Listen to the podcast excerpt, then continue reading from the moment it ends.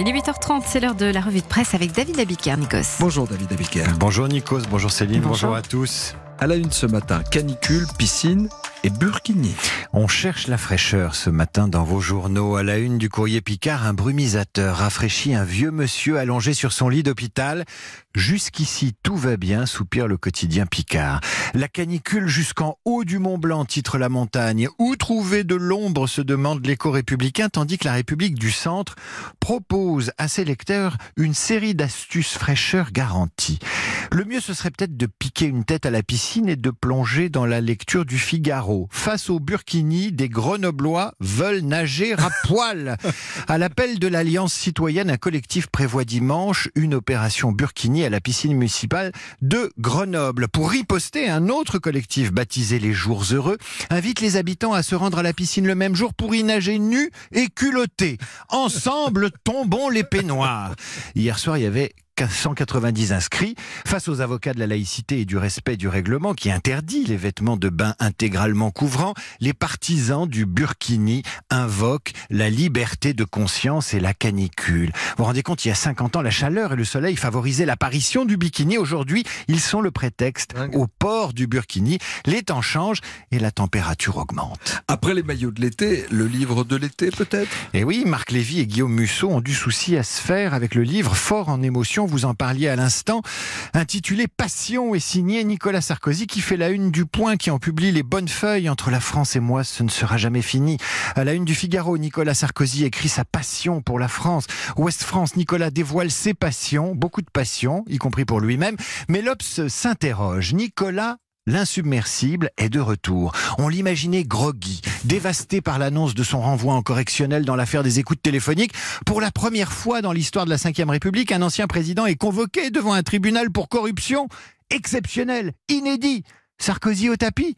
Au contraire, c'est ce moment à haute intensité dramatique qu'il choisit pour publier un livre de souvenirs. Et l'Obs présente le plan marketing de l'ancien chef d'État qui adore publier à la veille des vacances d'été avec un tirage à 200 000 exemplaires distribués dans les gares, les aéroports, les stations balnéaires et toutes les bonnes librairies. Avec ce livre, Nicolas Sarkozy maintient la légende, fait du teasing, explique l'Obs. Objectif, exister sans insulter l'avenir, durer, encore durer, malgré les affaires. Et puisqu'on parle d'affaires, on va s'intéresser aux commerçants. now. Les gilets jaunes mettent les commerçants dans le rouge. C'est une exclusivité du Parisien aujourd'hui en France. Selon un rapport du Sénat, c'est maintenant au second semestre 2019 que les conséquences de la crise pourraient vraiment se faire sentir. Pour la rapporteuse du rapport, le pire est à venir. À fin mai, les assurances ont déjà décaissé 217 millions d'euros pour indemniser les dégâts matériels. Aux dégradations des commerces s'ajoute la baisse du chiffre d'affaires qui en moyenne a avoisiné les 30% selon le rapport sénatorial. Une perte d'exploitation pas toujours prise en charge par les assureurs. Un exemple, quand le Fouquet se ferme pour travaux, il est indemnisé sur la perte moyenne de chiffre d'affaires. Quand un commerçant perd des clients à cause d'un barrage de gilets jaunes, il ne l'est pas. Le rapport pointe également des conséquences sur l'emploi. À Lyon, 20% des entreprises auraient licencié ou effectué des démarches de chômage partiel. Des conséquences désastreuses pour la sénatrice Evelyne Renaud-Garabédian qui appelle à la création d'un fonds d'indemnisation nationale abondé par l'État comme ce qui existe pour les catastrophes naturelles. Et puisqu'on parle de catastrophes naturelles, on lira dans Ouest France les résultats d'une enquête sur le rapport des Français à la mer et à l'océan. 87% de nos compatriotes estiment que les mers et les océans sont en mauvaise santé. Leur niveau d'intérêt pour les océans a progressé de 27% depuis la première enquête ré- réalisée il y a 10 ans, comme si l'intérêt pour les océans progressait avec l'urgence climatique. L'urgence, l'urgence et la chaleur, c'est la justification donnée par le conducteur d'un scooter interpellé mardi par la police allemande près de Berlin.